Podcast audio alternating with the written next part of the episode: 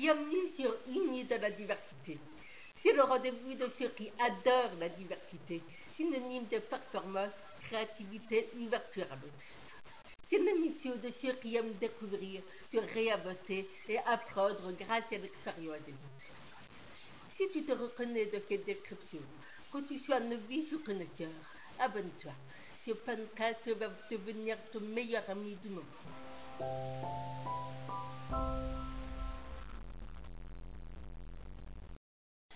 Bonjour à tous et euh, bonjour à toutes, Aurélie et Virginie pour animer ce podcast. Et c'est le dernier euh, épisode de l'année avec un sujet plutôt léger que nous vous proposons euh, d'animer, d'aborder avec deux invités exceptionnels que nous avons la joie d'avoir avec nous. Alors d'un côté, nous avons Marine Soichot. bonjour Marine. Alors Marine, tu es fondatrice euh, des chroniques du sexisme ordinaire. Il s'agit euh, d'un média pour débusquer le sexisme dans les moindres recoins, dans les moindres détails, avec pédagogie, humour et zéro culpabilité. culpabilité. Et puis de l'autre côté, alors nous avons la joie d'avoir Philippe Croison. Alors Philippe, euh, je crois que beaucoup de personnes te connaissent. Tu es largement connu, reconnu notamment pour tes défis, euh, pour tes explorations, pour tes challenges. Donc tu es aventurier, un conférencier optimiste. Et je crois que tu as toujours le sourire et le rire aux lèvres. Et euh, finalement, tu as ce don de pouvoir faire rire toutes les personnes qui partagent un moment avec toi. Alors bienvenue à tous les deux. Merci. Alors justement, si ça vous dit euh, de rire avec nous, de rire de la diversité, nous avons une première question pour vous. Alors tous ceux qui vous connaissent disent de vous que vous avez un humour décapant, mais finalement, d'où cela vient-il? Je ne sais pas d'où ça vient. En fait, j'ai pas un storytelling incroyable à raconter là-dessus. Euh, tout ce que je peux dire, c'est que j'ai fait du théâtre quand j'étais petite. Et je me souviens qu'au lycée, je jouais des sketchs de déproges. Et puis, les années passant, euh, j'ai plus euh, vraiment fait ce genre euh, d'activité. Et c'est revenu il y a deux ans environ, où j'ai eu envie de, revenir à quelque chose comme ça. L'idée s'est assez vite imposée de faire de l'humour engagé. Mais d'où ça me vient, je ne sais pas vraiment. Ouais, pour moi, j'ai toujours été un bout en train dans la famille. Euh, j'ai toujours organisé les mariages, les festivités, ainsi de suite. D'ailleurs, quand j'ai eu mon accident, euh, quand je suis sorti de, l'hôpital deux ans après, une de mes cousines se mariait et elle m'a demandé d'être le garçon d'honneur. C'était l'un de mes moments les plus merveilleux pour moi. Je lui ai fait un mariage de fou. Je dirais, il y a deux personnages qui m'ont élevé, ma grand-mère dans le sérieux et ma mère qui m'a toujours élevé dans la bêtise. Ma mère m'a toujours déguisé, m'a toujours mis sur scène, m'a toujours fait faire des conneries. Donc ça fait le personnage que je suis devenu aujourd'hui, très sérieux dans mes aventures, mais dès qu'il y a une connerie à faire, je suis pas très loin. Et pour toi, Philippe, est-ce que, l'humour est venu progressivement Marine aussi? Est-ce que, le, don de, faire rire euh, s'est développé au fil de l'eau? En tout cas, c'est quelque chose qui se travaille. Et ça, c'est important si les personnes qui nous écoutent ont envie de se lancer euh, là-dedans, à faire euh, du stand-up, des sketchs, à mettre un peu d'humour dans même dans leur vie quotidienne ou dans leur travail. L'humour, c'est quelque chose qui se travaille. On, croit que ah, les humoristes, ils arrivent sur scène, ils font des blagues, ils sont talentueux, talentueuses, et voilà, c'est comme par magie. Non, c'est énormément de, travail. Des humoristes que vous pouvez voir en, en spectacle, c'est des heures et des heures d'écriture, de répétition, on teste une blague, une vanne, ça marche, ça marche pas, on réessaye d'une autre façon. Euh, c'est beaucoup de travail et ça vient euh, petit à petit. il y a des techniques euh, qui s'apprennent. Et donc la bonne nouvelle, c'est que tout le monde peut avoir le sens de l'humour et tout le monde peut faire des blagues. Alors il y en a pour qui c'est plus ou moins naturel. Mais si vous vous dites, moi je suis pas drôle, je sais pas faire ça, en vrai ça se travaille. Oui, ou alors, ah, ou alors arrête. Non, non, après, moi, j'aime bien l'humour aussi euh, naturel. Comme je l'ai dit tout à l'heure, je, je, suis toujours à bout en train. Et quand je suis sur scène, c'est vrai que si je vois un personnage qui est devant moi et que je peux m'amuser avec lui, euh, je vais me faire plaisir. Toutes mes vannes que je fais sur scène, elles sont arrivées au fur et à mesure. Je les ai jamais travaillées en amont. Et quand je vois que les gens sont morts de rire, après, je peux faire une vanne sur scène qui fait flop.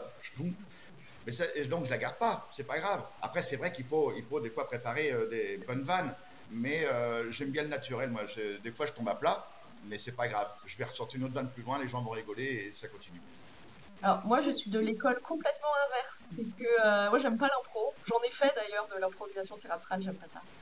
Euh, et tout est écrit dans le podcast, dans le spectacle. Tout est écrit mot à mot, répété, pesé. Euh. Parfois, si vous allez dans des comédie clubs, vous voyez les humoristes qui arrivent et qui posent leur téléphone. En fait, c'est parce qu'ils enregistrent. Et, ensuite, ils réécoutent pour savoir où est-ce que ça arrive, comment ça arrive. Et puis, ils y tiennent. Euh, voilà. En tout cas, moi, je suis de l'équipe. tout est écrit. Ah bon. Voilà, c'est ce qu'on appelle le rodage. Et moi, rien n'est écrit et tout est pouf, comme ça, je balance.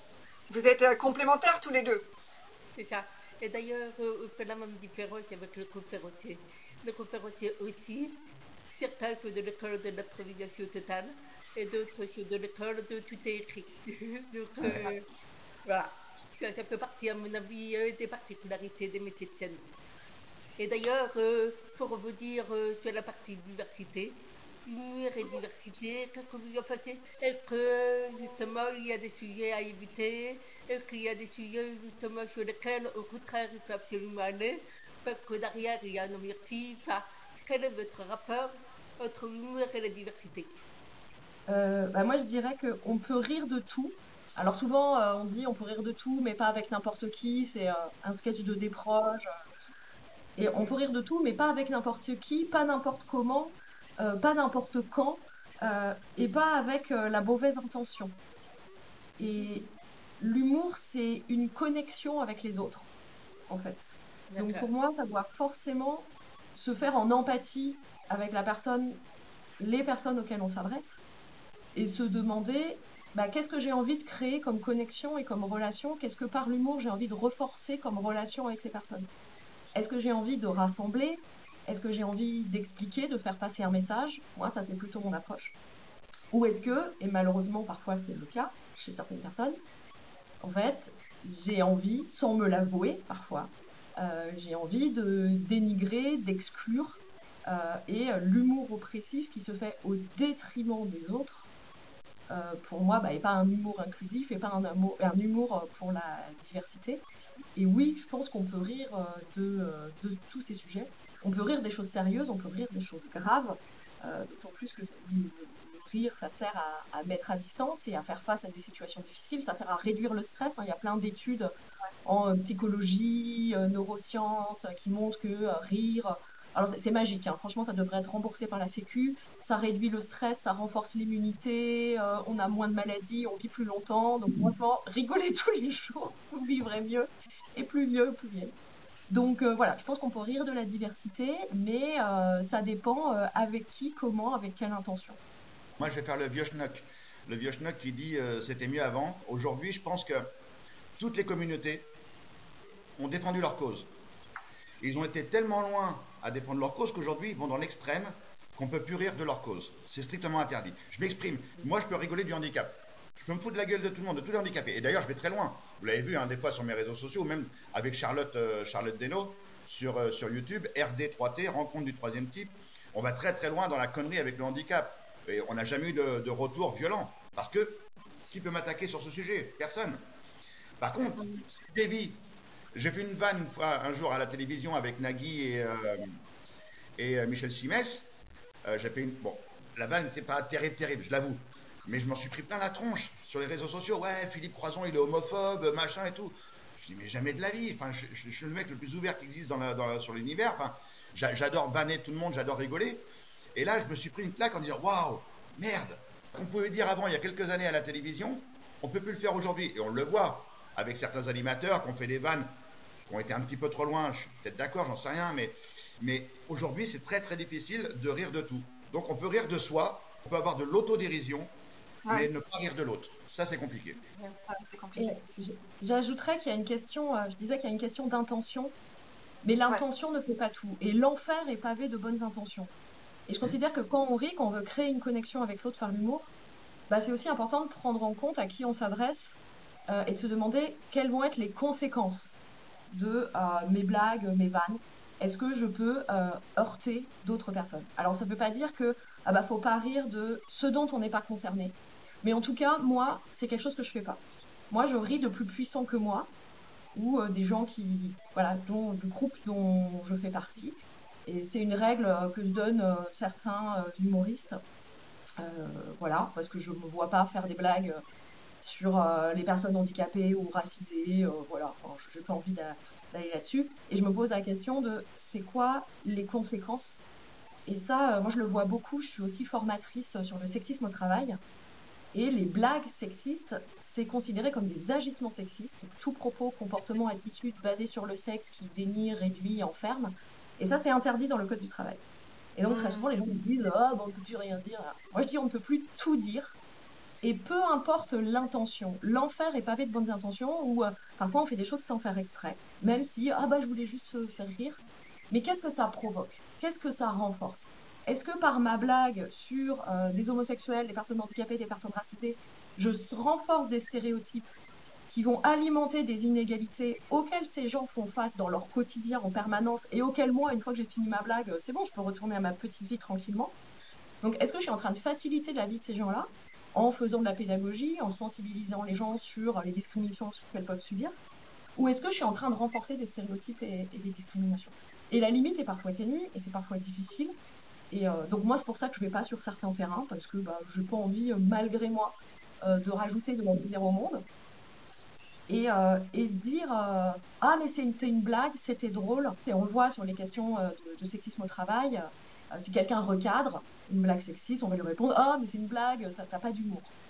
Et répondre ça, c'est exercer une violence, c'est interdire, c'est déjà nier les émotions et le, la légitimité du ressenti de l'autre. On a le droit de ne pas trouver ça drôle. L'humour, c'est très contextuel, c'est très culturel. Il y a certains humours qui sont universels, Charlie Chaplin, euh, c'est universel. Mais il y a des humours qui sont contextuels et culturels. Et ce que moi je trouve drôle, c'est tout aussi légitime que ce que les autres ne trouvent pas drôle.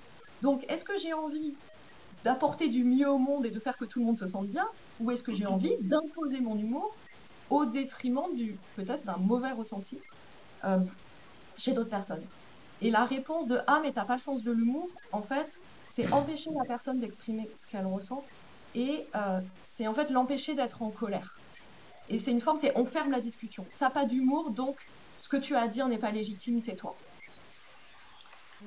Ouais, je suis complètement d'accord et, ça, me fait dire finalement que l'humour, c'est un marqueur de la société. C'est très apprenant au travers des conséquences, de l'impact euh, de, votre humour sur euh, effectivement la population. Effectivement, c'est très apprenant aussi sur l'évolution de la société, sur le regard de soi, le regard de l'autre, euh, notamment le respect et l'acceptation aussi de cette notion de diversité. Et ça me fait penser à cette notion d'acceptation, le fait d'assumer aussi qu'est-ce qu'on veut renvoyer à travers son humour. Et je pensais à, à une humoriste comme Laura Lone qui effectivement peut être assez décapante aussi, assez choquante sur certains sujets effectivement, c'est de se dire, bah, du coup, elle, elle assume pleinement ce qu'elle renvoie parce que c'est euh, voilà, son, bah, son, positionnement en tant qu'humoriste. Mm. Complètement, comme à l'époque Coluche, comme des proches à leur époque, ou euh, Laura Lone aujourd'hui, Jérémy Ferrari, euh, Philippe Cavrivière, tout ça, c'est des gens qui ont un humour débridé où ils peuvent attaquer tout le monde. Mais ils attaquent tout le monde en faisant attention, bien sûr, de ne pas, de pas heurter, de ne pas blesser. Mais des fois, on le voit bien, des fois, il y a des gens qui se mettent à gueuler sur les réseaux sociaux après leur Alone ou après Philippe Cavrière, mais c'est leur job, c'est leur boulot. Donc prenez-le au 36 millième degré. Ne le prenez pas au premier degré à chaque fois, sinon on vous allez être malheureux toute votre vie. Et c'est là où c'est assez compliqué de, pouvoir gérer cet humour.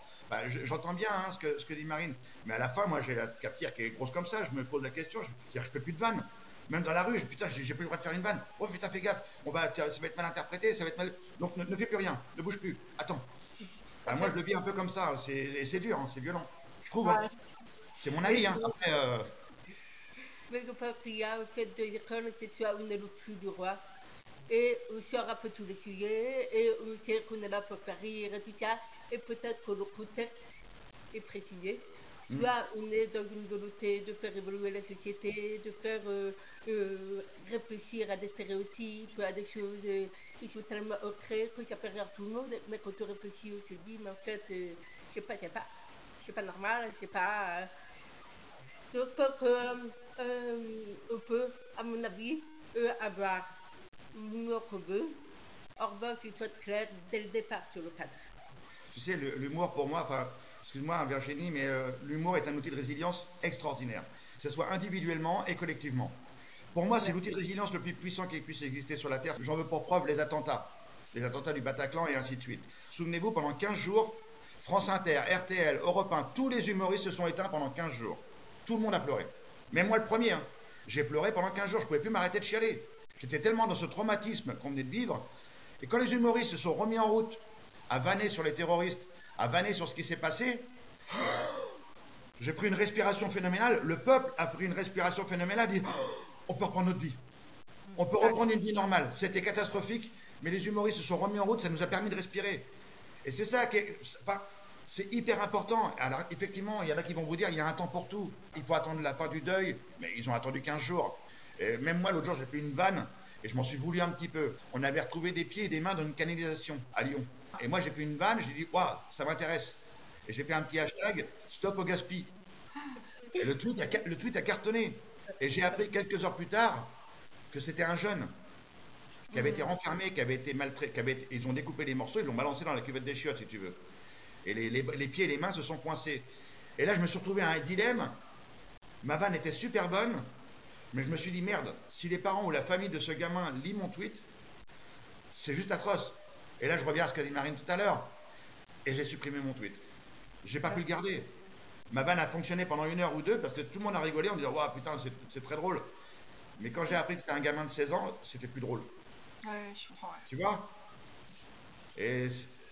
et, alors, du coup, euh, tu as fait quoi? Tu as enlevé tout de suite euh, Tu as fait correctif On dit, oh, il savait pas que c'était un Non, surtout pas. Surtout pas, surtout pas. Il ne faut jamais, il faut jamais expliquer une vanne. Si tu expliques une vanne, tu vas dans, tu vas dans le traumatisme. Faut juste, moi, je l'ai juste retiré. Je me suis dit, euh, mais à coup pas pour moi. Il y en a des gens qui ont réagi. On dit, pourquoi tu l'as enlevé? Voilà, j'ai pas réagi plus que ça. Ils ont tous compris que c'était un jeune, que voilà, j'avais fait une vanne à l'époque qui était drôle pendant une heure ou deux, mais dès qu'on a appris à qui a ça, la vanne n'était plus drôle du tout.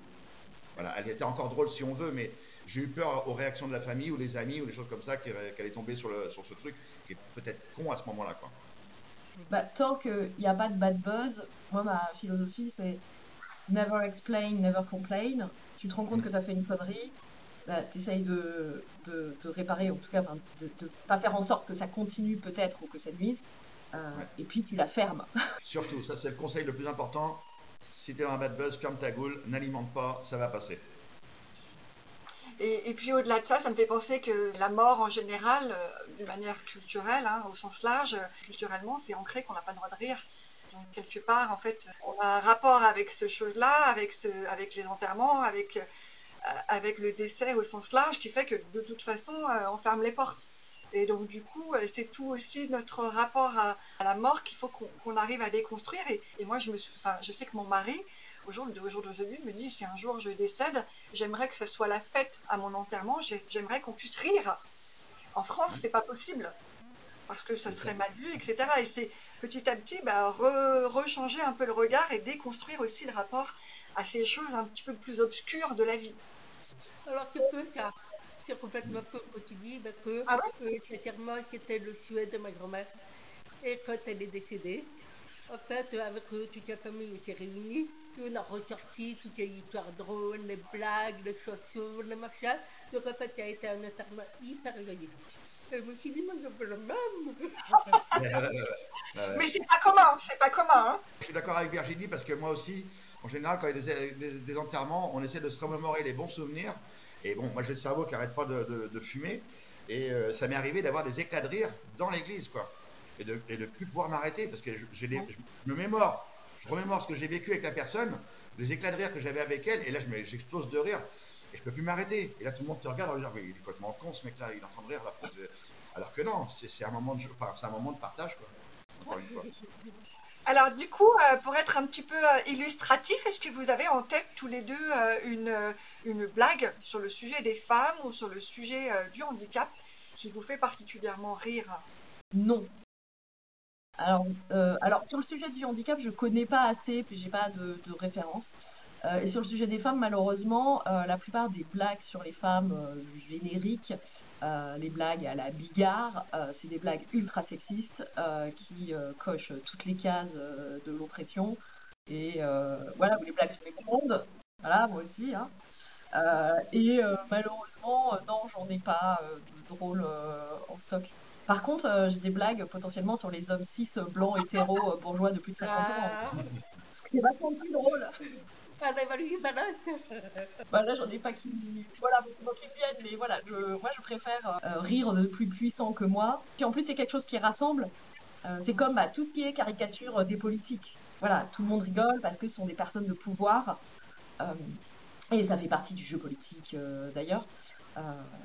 Et puis, parce que finalement, dans les blagues, bah oui, on a les blagues sur les blondes, les blagues sur les femmes, les blagues sur les arabes, les blagues sur les belges, plutôt sur ceux et celles qui subissent déjà euh, des oppressions euh, systémiques dans la société qu'on va venir rigoler. Bah, et si on rigolait euh, de ceux qui sont en haut de la pyramide, ça, changerait, quoi. Ça serait hyper drôle aussi.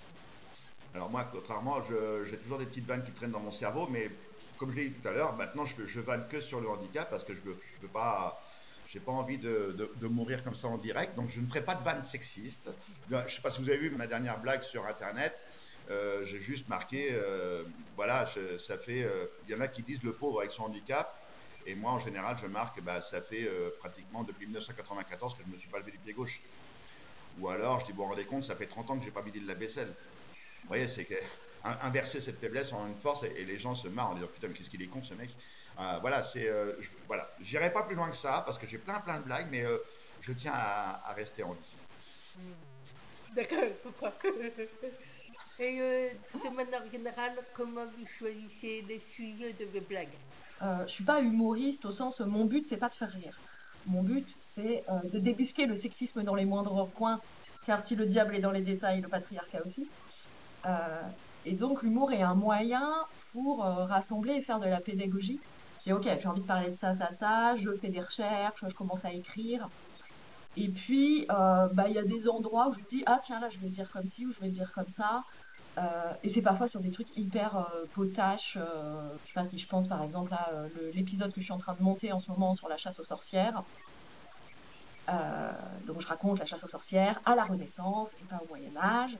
Et je parle de l'année 1484, euh, année d'une bulle papale, donc le pape qui a écrit euh, une circulaire du pape. Euh, donc ce pape, il s'appelle Innocent, l'année Innocent, et j'ai fait dans le podcast cette année-là, le pape s'appelait Innocent III. Bon, j'avais pas prévu de faire une blague sur le pape Innocent III, mais c'est arrivé comme ça dans le texte donc c'est plus j'écris ce que j'ai envie de dire et puis ensuite je, place des petites choses, ça se fait au fur et à mesure, euh, voilà, dans un process un peu flou hein, en vrai. Et puis derrière je retravaille et je, je dis est-ce que ça ça marche ou pas, euh, enfin plutôt pour la scène, pour le podcast une fois que c'est fait c'est fait, c'est parti. Ça me fait rebondir. Est-ce qu'il y a des moments où tu n'es pas inspiré? Est-ce qu'il y, y, a des moments où en fait rien ne va, rien ne ah ouais, ouais, il y a des sujets. Euh, bah, l'épisode d'avant, c'était sur le sexisme en politique, et j'avoue que celui-là, euh, j'avais un peu de mal. Alors que là, par exemple, la chasse aux sorcières, j'ai des petites idées, ou quand je suis dans le montage, je me dis, ah tiens, je vais rajouter un bruit, euh, un bruit de lion, ah, voilà, et je rigole tout seul devant mon ordinateur.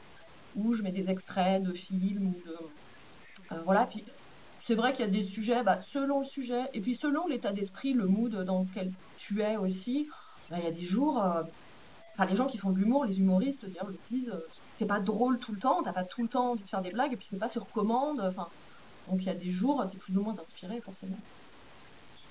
C'est toi, Philippe? Oh là là Non, non, non, moi, je suis quand, voilà, quand j'ai pas le moral et tout ça, mais en général, euh, ouais, j'aime bien, j'aime bien rigoler assez souvent. Donc, euh, même dans la rue, hein, je croise des gens, je leur parle. Il y a un truc qui m'interpelle. Tu sais, c'est un peu comme Jean-Yves Lafesse à l'époque. Tu te souviens de Jean-Yves Lafesse quand il faisait ces trucs dans la rue bah, moi, c'est, mais, c'est mon trait de caractère. Je suis comme ça. Enfin, quand je vois quelqu'un avec, euh, je sais pas l'autre jour, il y a une dame, je sais plus ce qu'elle avait. Elle avait un, stylo dans la bouche et puis euh, je sais pas, je lui, ai, fait une balle. Elle a craché son stylo, tu vois, elle a tellement éclaté de rire que. mais moi, ça mais moi, ça m'amuse. Et c'est ceux qui sont autour de moi qui me disent, putain, mais c'est bon, on peut passer une journée tranquille. Tu peux arrêter d'être chiant comme ça et on passe un moment euh, tranquillou tous, tous ensemble. J'essaie pas de chercher une vanne en permanence, mais c'est pas de ma faute. C'est lui là-haut qui s'arrête jamais, donc euh, il s'arrête quand je dors. Et même quand je vais me coucher, des fois, Susanna, elle me dit Putain, vas-y, on, va dormir là. Laisse-moi tranquille. Parce qu'il y a toujours un truc qui fuse. Mais même quand je regarde la télé, des fois, c'est pas drôle. Et je regarde la télé d'un truc pas drôle et je m'éclate de rire. Je dis bah, Pourquoi tu rigoles à ce moment-là? Je dis Parce que je viens de penser à un truc et ça m'a fait rire. Mais c'est comme ça. Enfin, je ne sais pas m'arrêter. J'imagine que finalement, l'humour, en fait, quand ça vient, quand. Euh, à partir du moment où on est connecté à la vie avec tout ce qui arrive, tout ce qui vient et, on accepte du coup de, laisser couler. mes, premières vannes, elles sont arrivées après mes amputations. Quand je me réveille après deux mois de coma, j'ai plus de bras, plus de jambes. je suis dans un petit marasme et je décide de vivre pour mes deux garçons et pour moi. Et là, je change de comportement total. Et le premier truc que je fais, alors, on est d'accord, c'est le masque du clown hein, que je vais mettre. Hein. Je mets un masque, gros sourire, et derrière, je hurle à la mort. Hein. Mais pour faire du bien à mes proches et au personnel soignant, je vais raconter plein de vannes. Je ne vais, vais, pas m'arrêter. Vais faire plein de conneries tout le temps en permanence. Donc, euh, parce que ça, c'est le masque du clown. Mais ce masque du clown, je crois que je l'ai jamais enlevé. Il y a des fois, j'ai envie de crier, j'ai envie de hurler. Mais il y a mon masque du clown qui est là, qui est très puissant. Mais là, on va, on va passer chez, Freud et compagnie. Donc, on, va rester sur, euh, sur les coups. Est-ce que vous pourriez partager une expérience euh, où votre humour a eu un impact positif sur le public? Eh bien, moi, il y a quelques jours, euh, il y a trois jours, j'ai joué le spectacle dans une médiathèque en Bretagne, à côté de Vannes, Saint-Avé. Il y avait 30-40 personnes. les gens ont bien rigolé. C'était un super public d'ailleurs, un très bon moment de, connexion. Et à la fin, on discute toujours un petit peu avec euh, les gens et il y a une dame euh, qui m'a dit euh, Ah merci, ça m'a fait du bien. Alors elle savait, c'est quelqu'un qui était déjà sensibilisé au sujet de sexisme, elle connaissait plein de trucs. Pour elle, c'était quelque chose d'important, mais quelque chose de lourd. De bah voilà, quand on est sur ces sujets-là, c'est pas tous les jours la grosse rigolade. et en fait, bah, ça lui a fait du bien. Ça lui a redonné un peu de, de baume au cœur et peut-être, j'espère, l'envie de continuer à s'intéresser, peut-être à s'investir ou à militer sur euh, ces sujets. Euh, donc voilà, passer un bon moment, pas idiot, euh, qui fait réfléchir, soit pour, je donne à la fin du spectacle des axes pour, qui sont vraiment appropriables par chacun chacune dans sa vie quotidienne pour essayer de faire reculer le sexisme dans le regard qu'on peut porter sur les choses et les gens. Euh, donc il y a ça. Donc si déjà ils mettent en œuvre euh, une des quatre pistes d'action que je leur propose, bah, c'est génial, j'ai tout gagné. Et puis, euh, ou certaines infos qui vont les aider dans leur quotidien, dans leur conversation. J'ai par exemple ça, ça m'avait fait aussi chaud au cœur. Je me suis dit, j'ai réussi. un jour, quelqu'un qui m'a dit Ah, l'histoire du pantalon dans l'épisode, il y a un épisode de podcast, je parle du pantalon. Je l'ai utilisé dans une discussion avec mon père ou mon beau-père, je sais plus. Alors on imagine bien le dîner de famille, euh, ah là, on peut plus rien dire, c'est mieux avant. Euh, et voilà, moi mon objectif c'est de raconter des histoires et je dis aux gens prenez, prenez des munitions et, servez-vous-en euh, pour défendre vos convictions, faire passer les idées et les valeurs. Et c'est beaucoup plus facile de le faire avec des histoires et avec des histoires drôles qu'avec des grands concepts. si je commence à vous dire mais enfin, Bourdieu explique bien dans la domination masculine que. Alors que si je vous dis, laisse-moi te raconter l'histoire du pantalon ou du déneigement des rues en Suède, bah là, tout de suite, il y a une connexion, il y a une attention, et les histoires, on les retient. Les histoires, c'est ce qui fait la culture. En fait, la base culturelle d'une société, c'est les mythes, c'est les histoires. Donc raconter des histoires, et en plus des histoires qui génèrent une émotion positive par le rire, ça ancre les messages et, et les informations c'est un peu comme moi quand je, je, suis sur scène, ma conférence, c'est une conférence spectacle. Et moi, mon rêve absolu, c'est que les gens sortent de là et se disent putain, mais c'est chouette d'être handicapé, quoi. Et j'ai même, mon rêve absolu, c'est qu'il y en a qui courent chez leur chirurgien se faire amputer, tu vois. Ils disent waouh, le mec, il a une vie géniale. Moi aussi, j'ai envie de réussir ma vie. Je vais me faire couper les bras et les jambes ou je vais démonter une antenne de télévision. Donc, euh, non, après, il y a au, début, mais ma, ma première vanne, quand j'ai commencé mes conférences, après mon premier livre, j'ai décidé de vivre. J'arrivais sur scène, c'était des entreprises qui me faisaient venir. Et j'arrivais en faisant la gueule. J'étais là, je dis, ouais, euh, voilà, c'est votre chef d'entreprise, il m'a fait venir pour que je vous raconte ma vie. Voilà, j'ai eu un accident, je suis une personne handicapée. Euh, et je, plombe, je plombe, je plombe, je plombe les gens à mort. Et les gens se regardent, ils disent, oh putain, une heure. Là, on va prendre cher. Là, on va prendre cher. à l'époque, je faisais mes, mes, conférences avec les quatre prothèses. Donc j'avais cette prothèse-là, le bras droit, où j'avais une main myoélectrique où la main tournait en permanence dans un sens ou dans l'autre. Je pouvais la faire tourner comme ça, en permanence. Et je disais, voilà, je commençais en disant, euh, je ne savais pas quelle était ma place au sein de ma famille, je ne savais pas quelle était ma place au sein de la société, mais, mais ma famille a trouvé ma place pour moi. Et là, je faisais tourner ma main comme ça, et je dis, c'est moi qui m'occupe de la cuisson du poulet au barbecue l'été. et tu vois, là, les, gens éclataient de rire, je les laissais rire, rire, rire, rire, et à un moment donné, je disais, stop en une fraction de seconde, vous venez d'oublier. Vous venez d'oublier que j'étais une personne en situation de handicap. Vous venez de rencontrer Philippe. À partir de ce moment-là, on va passer un bon moment. Et bim, après je partais sur, un, sur le machin. Tu vois, c'était à moi de briser la glace, quoi. Donc je partais sur un message puissant au départ où je les plombais à mort. Paf, ils avaient un éclat de rire. Et après, à ce moment-là, on pouvait passer un bon moment. Et le rire, ce qui va déclencher le rire, on dit souvent, c'est une violation bénigne. Donc une violation, c'est quelque chose qui va contre les normes, qu'on n'est pas censé dire, qu'on n'est pas censé voir, mais bénigne qui n'est pas trop grave. Donc, hyper grave violation, il a plus de bras, plus de jambes, mais donc c'est une violation, mais bénigne parce que bah, on retourne le truc vers euh, bah, voilà, faire cuire le poulet au barbecue, euh, c'est pas grave. Donc les deux ensemble, c'est rigolo. Ça me fait penser à cette expression, tu sais, euh, ils disent tout haut ce que tout le monde pense tout bas. Et en fait, c'est cette autorisation, en fait, qu'à un moment donné, ouais, on lâche la bride et, du coup, on y va, quoi. Alors que personne ne, s'autorisait à le faire, à le dire, à et à, en rire. Quoi, donc. Ce que j'aime bien sur scène aussi, c'est euh, quand tu as les gens qui font le langage des signes, qui sont à côté de toi. Et moi, j'ai un débit de parole qui est complètement dingue.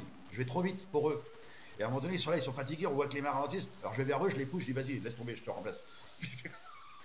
les gens, ils sont morts de Mais alors, euh, c'est la fin de cette très belle épisode. Merci infiniment pour euh, ces petits moments de rire ces petits moments d'immersion dans la vie de l'humoriste. Et, hey, Virginie, non, non, après, je te promets, je te laisse la parole. Hein. Je, te, je te coupe plus la parole. De toute façon, couper, j'aime pas ça. Mais il y a un truc qui m'est arrivé l'autre jour, ça m'a tué de rire. J'ai envie de le partager avec euh, ceux qui nous écoutent. Il y avait deux gamins. Tu vois, l'humour. L'humour des enfants est extraordinaire. Et eux, ils le font pas exprès. Il y avait deux gamins. Il y en, il y en a un qui avait 9-10 euh, ans et l'autre qui devait avoir 7-8 euh, ans. Et le grand de 9-10 ans, il fait Oh, le monsieur, il a pas de jambes. Et il lève les yeux et il fait Oh, il a pas de bras non plus. Et il tient la main de son petit frère et il dit Regarde le monsieur, il a pas de bras, pas de jambes. Et le petit, il a levé la tête tellement vite, il fait N'importe quoi, il a pas de cheveux. Et là, j'ai pu arrêter. Je ne pouvais plus m'arrêter. Tu vois, l'humour, c'est dans la vie de tous les jours. Ah, excellent. Pas mal.